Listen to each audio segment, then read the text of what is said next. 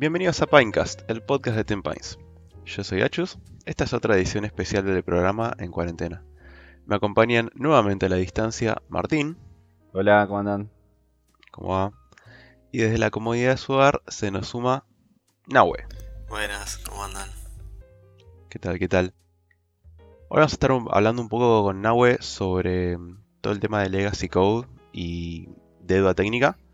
Él es alguien que sabe bastante de, la problemática que esto representa y, y laburó un buen rato con, Legacy Code, así que tiene mucho para contar sobre esto. estamos acá con Nahue, que es un recontracapo del Legacy Code. Ah, bueno, muchas gracias. No sé si para tanto, pero bueno. Sí, cómo no, cómo no. Cómo la, la juegan de humilde los, los invitados, ¿eh? Lalo también, que no era el máster de las retro. Y acá para, mí tenemos a un, un monstruo del Legacy Code. Bueno. Mientras el monstruo no sea lo, el Lo único que hace. Claro. Claro. Lo, único que hace es Legacy Code, por eso. Claro, solo deja Legacy Code. no, al revés, al revés, ¿no? Es, es, ahora, ahora van a ver por qué les digo. Che, Nahue, y contanos así como para, para empezar, eh, ¿Qué, es exactamente el Legacy Code y, por qué debería ser algo a tener en cuenta, digamos? Bueno, ahí este, es, interesante porque mm, no hay mucho consenso en la definición de Legacy Code. Sí hay como una referencia súper este, obligatoria, que es el libro de Michael Feathers, Working Effectively Legacy Code, en donde ahí se define al Legacy Code como aquel código que no tiene tests. Si bien e, es una definición que apunta bastante a, tema, no hay mucho consenso y este, la sensación, por lo menos de, mi lado, es que no es una definición del todo completa. Eh, a mí me gusta pensarlo más como eh, el código en el cual no tenemos confianza. O sea que por alguna razón este, nos da alguna sensación de, de miedo, de inseguridad trabajar con este código. Los tests son una parte importante de eso, claramente, y para mí necesaria, pero también este, podría pasar, por ejemplo, de tener test, pero que los test efectivamente no, no hagan su trabajo correctamente. Entonces es como que tengo test, pero si no tengo confianza en ellos, eh, tampoco estoy en un, en un buen escenario. Claro.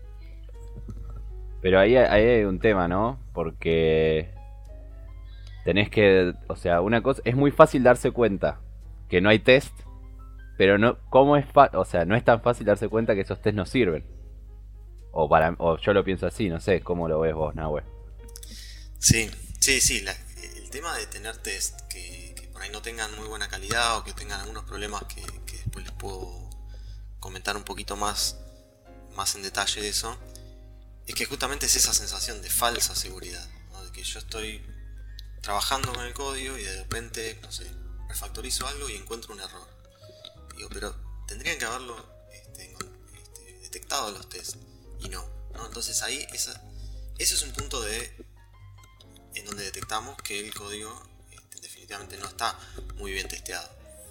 Y, y, eso es como que genera una especie de, sensación extraña que para mí es como un círculo, un círculo vicioso,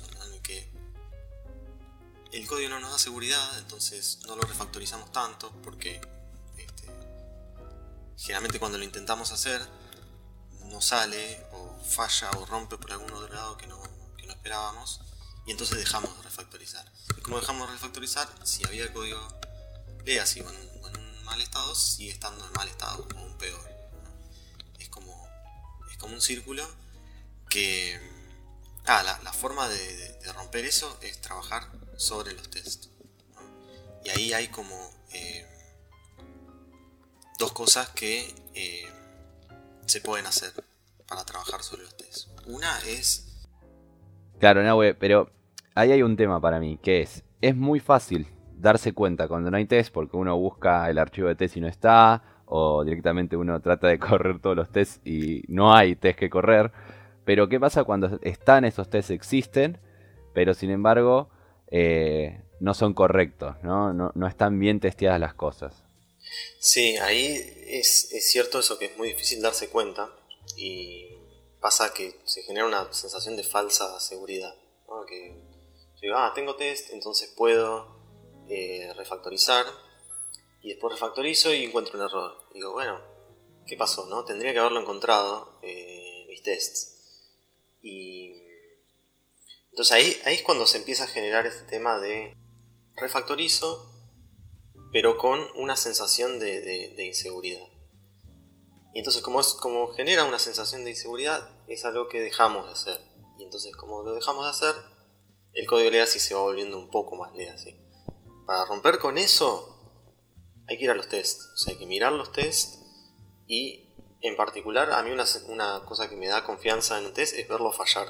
Si yo agarro un test y siempre lo vi en verde, no me da mucha seguridad. Entonces trataría de ver cómo hacer que falle el test. Entonces ahí hay una técnica que se llama mutation testing, que eh, la idea está planteada para ser automática, digamos, pero en la práctica es medio difícil hacerla, pero se puede hacer manual también, que es esta idea de introducir deliberadamente mutaciones en el código. Si algún cambio, cambiar un mayor por un menor, cambiar un 0 por un 1, algo que me haga fallar el test. Entonces, de esa forma, yo lo que estoy haciendo es ver a mi test hacer su trabajo. Entonces ahí este, me puede dar un poco de confianza. Pero sí, si yo recibo una base de código que en general es lo que nos, que nos pasa, ¿no? trabajamos con algo que se hizo hace mucho tiempo, ya sea por nosotros o por alguien más, y... pero si son test que siempre estuvieron en verde, eh, es más difícil eh, saber si están funcionando o no. Así que yo lo que prefiero es verlo fallar. Y verlo fallar con un mensaje descriptivo, cosas de que, eh, que realmente esté haciendo su trabajo. ¿Y vos, Nahue, cómo tu experiencia personal de, tu camino de vida, cómo, cómo se chocó con el código Legacy? ¿Cuándo fue? ¿Cómo fue? ¿Fue una experiencia traumática? ¿Qué, qué onda eso? ¿Sobreviviste? Sobrevivió, sí, está acá, así que asumo que sobrevivió. Tal, vez, tal vez renació, lo mató primero el código Legacy y al, al tiempo revivió. No, no, sobreviví, sobreviví. Eh, no, fue, no fue un camino fácil. Eh, generalmente en, mis primeros años lo, que me pasaba era toparme, o sea, me tocó trabajar con este tipo de proyectos, entonces eh, fui aprendiendo sobre la marcha cómo, qué actitud tomar ante este código y qué, qué cosas, herramientas o cosas técnicas podía hacer para, para, salir de esa situación. Y al principio era mucha ansiedad, mucho ganas de refactorizarlo, pero a la vez estar como muy lejos del objetivo, entonces es como esa frustración de no estoy llegando ahí y esto que mencionaba antes de la inseguridad al momento de refactorizar. Ahí es como, es una clave eso, refactorizar no debería ser una tarea que genere miedo, debería ser algo placentero. Yo lo estoy haciendo constantemente, en pequeños pasos, obteniendo feedback, pero claro, si no tengo feedback, si no tengo feedback adecuado, como el que dan los tests, eh, se produce ese problema. Entonces, em, después de unos años, eh, empecé a tener un poco más de confianza y encontrar esto, eh, la, parte desafiante. Y ahí es cuando sentí que podía dominar el código en lugar que el código me, me domine a mí. Está bueno, está bueno ese, ese primer sentimiento de al menos sentir que uno tiene un poco de control sobre lo que está pasando y, empieza a tener, ¿no? Tipo, inferencias, si quieres, o sea, puedes hacer algo al respecto, digamos. Claro, y sobre todo ejercitar la paciencia. Me parece que, si uno quiere ir y refactorizar y cambiar todo y se encuentra con problemas, después termina siendo contraproducente. Si hay que trabajar en el test, trabajamos en los tests, el tiempo que lleve. Eh, a veces te puede pasar de estar, no sé, un día, dos días trabajando en test, ¿no? Y, y uy, me preocupa, a ver si, no sé, voy a la daily, ¿qué digo? No hice nada, ¿no? Sí, estuve haciendo test, Y... Claro. Eso tiene mucho valor. Bueno, ahí... Claro, ahí hay algo muy loco, yo te iba a preguntar eso. Que es que mm, hay que... Como que tiene que empezar a esto a tomar eh, cierta importancia por lo que estás diciendo vos de que mucha gente dice, no, a mí no, la verdad que los tests no me importan demasiado. A mí dame el feature, yo te pido features. Y como que esta mirada de, trabajar sobre los tests no la, no la, tiene todo el mundo y sobre todo no la tiene eh, el cliente, ¿no? Que es el que quiere ver reflejado eh, los cambios que te pidió, lo nuevo que, él quiere ver, el, requerimiento nuevo. ¿Vos ahí tuviste experiencias de, luchar con tus clientes, con tu product manager, product owner, de decirle, mira, no, voy a invertir tiempo en mis tests por esto? ¿Y, ¿Y cómo te resultó esa experiencia si la viviste? Sí, sí, me ha pasado un montón de veces. Y también hay como diferentes momentos del proyecto, ¿no? Si, estamos realmente en un estado bastante malo del código y hay que sentarse a escribir test, eh, probablemente sea lo, mejor hacer. Y en otro caso quizá se pueda esperar un poco, se pueda este, como planificar eso y, decidirlo. De todos modos, eh, a mí lo que me gusta decir, digamos, es que cada test que nosotros escribimos es un bug que nos estamos ahorrando a futuro. Entonces, eh, digamos, todos conocemos el impacto y lo, que causa un bug, ¿no? Entonces, si puedo hacer algo que me lleva poco tiempo, relativamente poco tiempo, como escribir un test, y me puede resolver un bug potencialmente importante, que me haga perder plata, que me haga causar mala experiencia a los usuarios, eh, me parece que que hay que charlarlo desde esa, desde esa perspectiva. Obviamente que si a mí, no sé, me lleva días escribir un solo test, hay algo raro ahí, ¿no? Eh, siempre asumiendo de que estamos haciendo lo necesario para escribir test en un tiempo razonable, o sea, tener feedback rápido. Que no se vea el test como algo recontra, súper costoso, sino que es algo que si tengo la infraestructura correcta, eh, no debería llevarme mucho tiempo escribir y es parte de, trabajar con la calidad. Y si no lo escribimos, deberíamos ser conscientes de que nos estamos alejando de eh, potencialmente de un software de calidad. Y no, en, en eso ahí me, queda una duda, que es, ¿cómo harías vos o, cómo fue tu experiencia cuando descubriste que no, que no había, no había test? O sea, te llegaste al, archivo, te mandaron a, trabajar en algo, porque bueno, nada, se asumía de que estaban los tests, ¿no? Y te dijeron, necesito que trabajes en esto. Em, vos llegás a la, clase o a los objetos que estaban involucrados en eso y te das cuenta de que no hay test o los test que están no te dan confianza. ¿Vos cómo te parás ante esa situación? ¿Qué es lo que haces primero? Eh, además de, mandar alguna puteadita ahí, que cada tanto se nos va.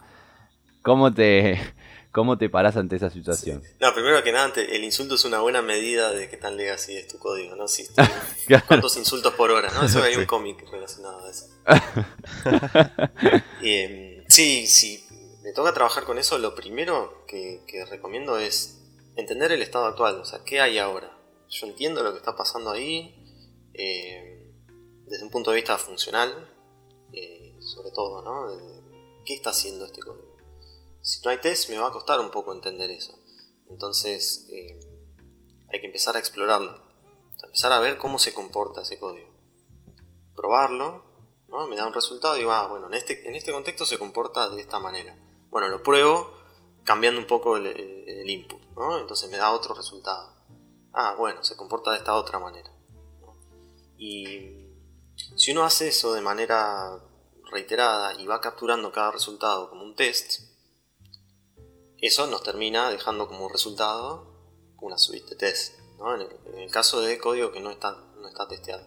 Y si estuviera testeado y tampoco confiamos mucho en los tests o no, suponemos que no hay suficiente cobertura que hay casos que no, que no están contemplados, también sirve empezar a ejercitar el sistema, al principio de una manera bastante manual, para después, con esos resultados, escribir un test, porque si yo sé que ante determinado input recibí o se generó tal este, salida, yo puedo capturar eso en un test automático. Entonces lo hago manual una vez.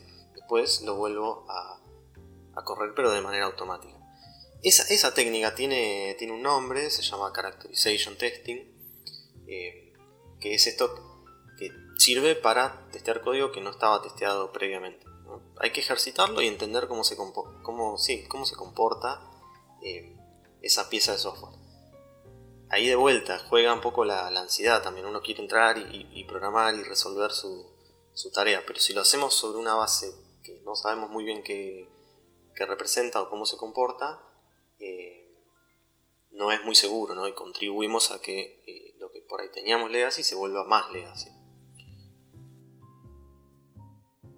Claro. Está bien, está bueno. Y escuchándote hablar me queda, me, surge una duda que, que es, estuvimos hablando bastante de, código legacy, pero creo que no mencionamos mucho deuda técnica. Em, son, son problemas diferentes, son lo mismo, son sinónimos. Puedo tener uno sin el otro, por ejemplo, ¿qué, qué, pasa con eso? Bueno, la, deuda técnica es otro de los temas, así como bastante recurrentes en, proyectos, ¿no? Como el código legacy, y es una de las cosas que, en, mi opinión, no, no, solemos tener muchas herramientas para, para atacarlo, para manejarlo. Es como que nos preocupa mucho, pero a la vez este, es, difícil encontrar este, herramientas para, para atacarlo, para resolver. Son problemas distintos, son, son, este, son cosas diferentes, ¿no? La deuda técnica es esta idea consciente de, eh, de alguna forma, tomarse un atajo, ¿sí? resolver algo de una manera muy puntual, para después decir, bueno, después hago el, caso general, ¿no? O, una solución un poco mejor. Y, digamos, eso va bastante independiente de la idea de si tengo confianza o no en el código. O sea, yo podría no tener confianza en el código, este, tener un código legacy, digamos, por, definición, por así decirlo, y no tener dedo técnica, o sea, tener un sistema que este, resuelve lo, necesario y no, no, genera un problema este, grande futuro más allá de la confianza en el código. Eso sí es otro, otro problema. Y por otro lado, puedo tener confianza en el código, tener un montón de tests, que los tests den feedback súper, súper este, preciso y, fallen como tengan que fallar, pasen como tengan que pasar, pero tener dedo técnica, o sea, tener una solución que está por ahí hardcodeada, súper este, limitada, pero con un montón de test. Lo cual no es un escenario bastante malo, siempre y cuando seamos conscientes de que tenemos eso y que en algún momento eh, lo vamos a tener que, resolver, que pagar, ¿no? Siguiendo esta, esta idea de la metáfora de, la deuda técnica. Claro, algo que me surge quizás es que una, situación común es decir, hice esta solución y ya me puedo dar cuenta de que esto, esto, genera generado técnica. O sea, acá no estoy cubriendo todos los casos, acá estoy haciendo esto que no es extensible o, no escala, ponerle en ciertas situaciones. Pero capaz reconocer código legacy así como así es, es un toque más difícil, ¿no? Porque vos hiciste algo, anda bien, eh, pero de, acá a un tiempo te das cuenta, mm, ahora, que, ahora que lo reviso, eh, esto es un poco complicado. Pero en el momento nada, ¿no? No la viste quizás. Sí, eh, eso es, eso es muy, muy frecuente. ¿no? no hay que olvidarse de, que cuando hacemos software estamos aprendiendo. Estamos aprendiendo sobre el, sobre el dominio que, nos, que tenemos enfrente y vamos a hacer lo mejor que, que podamos con los recursos que tengamos en ese momento. En el futuro vamos a tener más conocimiento, ya sea porque aprendimos sobre el dominio, aprendimos de los errores, este, pudimos entender un poco más el, negocio o los diferentes casos. Eh, por eso es que la, deuda técnica eh, por ahí tiene un poco de sentido cuando somos conscientes al momento de tomarla, porque si no, si yo digo hago una pieza de software que yo creo que está bien y después me doy cuenta que, no era lo suficiente o que no este, necesita ser extendida, yo en realidad no estaba, por decirlo de alguna forma, pidiendo un préstamo que no sabía que tenía ese problema. Nada, es cuestión de que el, tiempo mismo nos, vaya este, desafiando a ver cómo, ir aprendiendo sobre eso y lo que sí, lo que sí es clave es el entender cuál es el costo de cambio de lo que estamos haciendo. Eso, eso sí también es, es interesante. Sí, me, me hiciste recordar con lo que dijiste al principio de esto de que programar es aprender justamente sobre el dominio y, aceptar que cada uno hace lo mejor que puede en el momento. Eh, me hiciste recordar un poco el, episodio anterior, justamente que Lalo mencionó la, Prime Directive de, las retrospectivas, que esa viene más o menos de, por, ese, por ese camino de aceptar que en, el momento todos hicimos lo que mejor pudimos, digamos, con los recursos disponibles y, la situación que se dio. Eh, va, un poco de la mano del espíritu. Sí, es verdad. Eh, ahí lo que pasa es que hay un ciclo de feedback. O sea, pasó En el caso de la agilidad pasó un sprint y tuve, este, pude juntarme con mi equipo a reflexionar en lo que, en lo que pasó. Y en el software también está ese, ese ciclo de feedback. ¿no? Y cuanto más rápido se dé mejor, cuanto más detallado sea mejor. Y ahí los, los únicos que nos ayudan son los tests, los tests automatizados. Y, y, los tickets que vienen de producción, ¿no? Claro. Los, los, reportes de bugs. Una oportunidad de aprender, digo yo, ¿no? Qué positivo que sos, Nahue. eh, y ahora, la, hablando sobre la deuda técnica, ¿vos eh, cómo, cómo recomendás atacarla? Porque, por ejemplo, te cuento mi experiencia, que es que nosotros después de terminar de, escribir un ticket, si ya notamos que generamos deuda técnica a partir de eso, creamos un ticket, otro, para traquear esa deuda técnica. Lo cual es como una cadena, ¿no? Porque ¿quién, ¿quién me dice a mí que cuando yo no resuelva el otro ticket de deuda técnica, tenga que crear otro ticket porque creo otra deuda técnica? Vos, ¿cómo, cómo atacás la deuda técnica? ¿Cómo crees que es la mejor manera? Bueno, ahí este, ustedes están haciendo algo bueno que es identificarla y traquearla. Obviamente no, si, si lo seguimos haciendo eh, este, sin hacer nada más, digamos, lo único que vamos a tener es un backlog gigante de, deuda técnica. Pero es un paso que a veces no ocurre incluso, que no sabemos que estamos incurriendo en deuda técnica o este, decimos, uh, esto está feo y en ningún momento dejamos registro de eso. Eh, pero sí coincido que hay que ir un poco más allá de eso y tiene que ser un esfuerzo de equipo. O sea, no puede ser algo que este, yo como individuo esté al tanto, esté corrigiendo, si por ahí el resto de, las personas sigue contribuyendo a la, deuda técnica. ¿no? Es como una especie de cambio cultural que tiene que surgir a nivel de equipo. O tiene que poder conversar de este tema eh, en los espacios de planificación. Eh, y entender ante cada pieza de, de, técnica o, de, código legacy a, corregir cuál es el, el, costo y el riesgo que nos, que nos genera. claro. Por no atacar eso este, podemos este, demorar una, una, salida a producción más adelante y bueno, quizás sea un buen momento para eh, corregirlo. ¿no? Sí, full. ¿Y vos qué opinas de venderle al cliente, decirle, no vamos a trabajar por un tiempo en features nuevos, vamos a trabajar en deuda técnica. Vos lo ves como algo que es necesario, depende de las circunstancias, obviamente, obviamente que depende de las circunstancias, ¿no? Si estás, eh, como decías vos, enfocado en salir porque hay un, un, release muy cerca de algún producto o algún hecho importante, obviamente no vamos a decir paremos todo, vamos a atacar la deuda técnica. Pero después, vos recomendás decir, bueno, estamos en un momento donde el agua está tranquila, ¿por qué no hacemos un, saltito a la deuda técnica? Nos enfocamos una semana, un sprint, la medida que, tenga cada, cada, proyecto, en atacar la deuda técnica y nada más. ¿Vos lo ves como algo recomendable o la deuda técnica tiene que ser un trabajo constante? No tiene que haber un momento, no tiene que ser...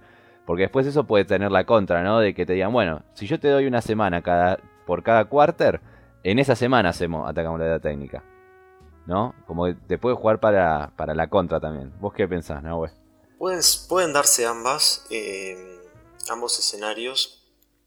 Lo que más frecuente y creo que mejor resultados este, me ha dado, al menos en mi experiencia, es ir haciéndola de a poco, teniendo alguna forma de, de, medirlo, ¿no? Decir, bueno, ¿qué, tanto estoy dispuesto a, invertir de, no sé, mi sprint o del mes?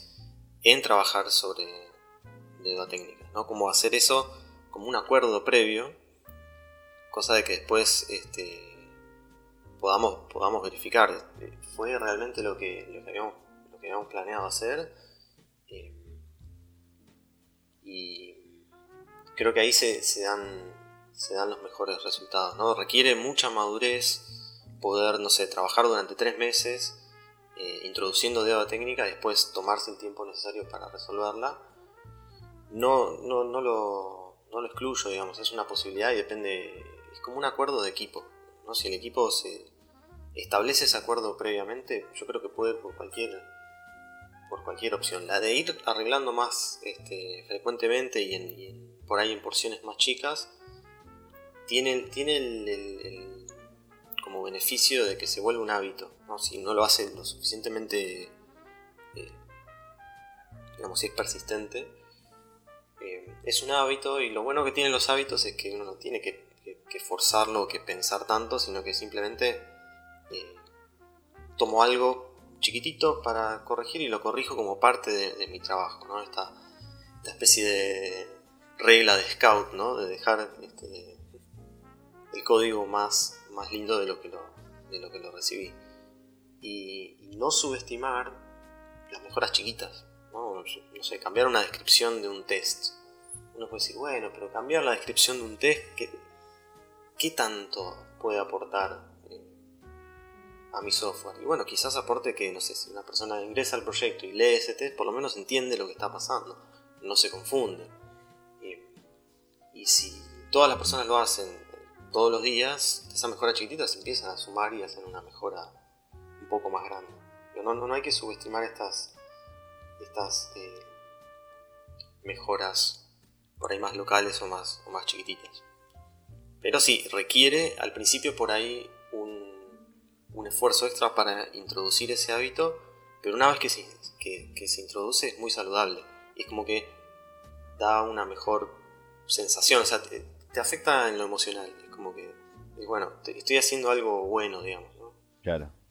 Sí, está, está bueno y, y aparte, esta parte que, decías de hacerlo un hábito, creo que estamos de acuerdo que te ayuda a crecer como profesional, si quieres, o, como nada, mejor programador.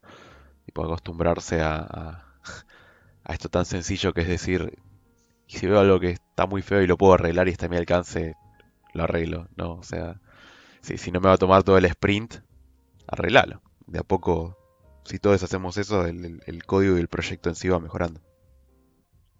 Sí, a, mí me gustó lo que dijo Nahue de eh, que es emocional. Sí. Porque me hace acordar, me hace acordar a, algunas situaciones donde uno esquiva un ticket porque sabe dónde está el código, ¿no? Dice, no, yo ese código mejor, mejor ahí no me meto que lo agarre, que lo agarre este que tiene más experiencia. El que lo hizo esta de vacaciones. claro, el que lo hizo esta de vacaciones o en otro lado. Eh, mejor no, me meto ahí porque, porque uno lo que siente después es frustración, ¿no? Porque primero no sabes por dónde empezar, una vez que empezás no, estás seguro. Entonces, eh, coincido mucho ahí con, lo que esto es, emocional de verdad. Eh, uno, se frustra y, después cada día esa mochila de frustración es un poco más grande. Entonces, si, si uno va resolviendo esto pasito a pasito, me parece que, que se siente mejor y, con uno mismo, ¿no? Sí, de Y, Nahue, una, una pregunta así para, para ir ya buscando un cierre. Nombraste que, por ejemplo, uno puede medir la, la cobertura, ¿no? De test para, para decir, eh, bueno, un porcentaje o, ver cuánto, cuál, cuál, es el coverage. Hay algunos proyectos que usan esa métrica como que tiene que estar por encima de cierto porcentaje. ¿Qué otras métricas así más, más duras vos conocés que se pueden utilizar o si no hay? ¿Qué otras cosas vos medirías, por así decirlo, que eh, o tendrías en cuenta? Sí, bueno, antes que nada, eh, me parece importante medir, ¿sí? Eh, cualquier cosa que se pueda medir y se pueda reflexionar sobre eso, está bueno. No, hay que entender muy bien lo que se está midiendo también y, por ejemplo, entender que la cobertura solo chequea que el código pase por ahí. Eh, de vuelta es como el problema que decíamos antes del test que corre, pero no sé si realmente está testeando lo que dice que debería testear. Eh, me parece que muchas, muchas métricas, al menos las que yo conozco, eh, sirven para darte una idea, sirven para decir, bueno, puedo mirar por acá, este, o, para comparar, si bueno, este pedazo de código parece estar más grave que este otro pedazo de código, pero no dejan de ser una simplificación. O sea, ahí está, por ejemplo, la métrica de complejidad de código, que las, las usan muchas, muchas herramientas, que nada, es un número. o sea, corre tu código y te dice, no sé, 22. Y bueno, uno tiene que saber cómo interpretar ese 22 Sí. y, claro, y quizá compararlo con otro, ¿no? Eh, con, otro, con otra parte del código. Y una cosa que, que sí está por ahí un poco más eh, interesante es usar las métricas como forma de, de- de priorizar. Es decir, ¿a dónde resuelvo mi idea técnica? ¿no? Si yo tengo un proyecto muy, muy grande, que es donde más, donde más me ha tocado trabajar. Entonces no puedo estar, no puedo ponerme como objetivo arreglar toda la deuda técnica, porque puedo estar años. La, la otra vez leía un, un post que decía que no sé qué servicio de métricas reportaba que resolver la deuda técnica de React, el proyecto de, de React, tardaría 8 años. Bueno, sí. arranquemos. Ar- arranquemos, sí, claro. ¿Quién va a estar 8 años, no? Este, sentado resolviendo cosas de deuda técnica de, de React? Claramente hay cosas que, o sea, esa, esa métrica está basada en numeritos que no, no eh, son una simplificación de- del problema y seguramente va a haber partes mucho más pesadas o mucho más complejas que, que otras. Y hay una cosa que me, que me resultó bastante interesante es analizar por un lado la complejidad como, como una idea, ¿no? Teniendo en cuenta estas cosas que, que digamos. No, es una simplificación.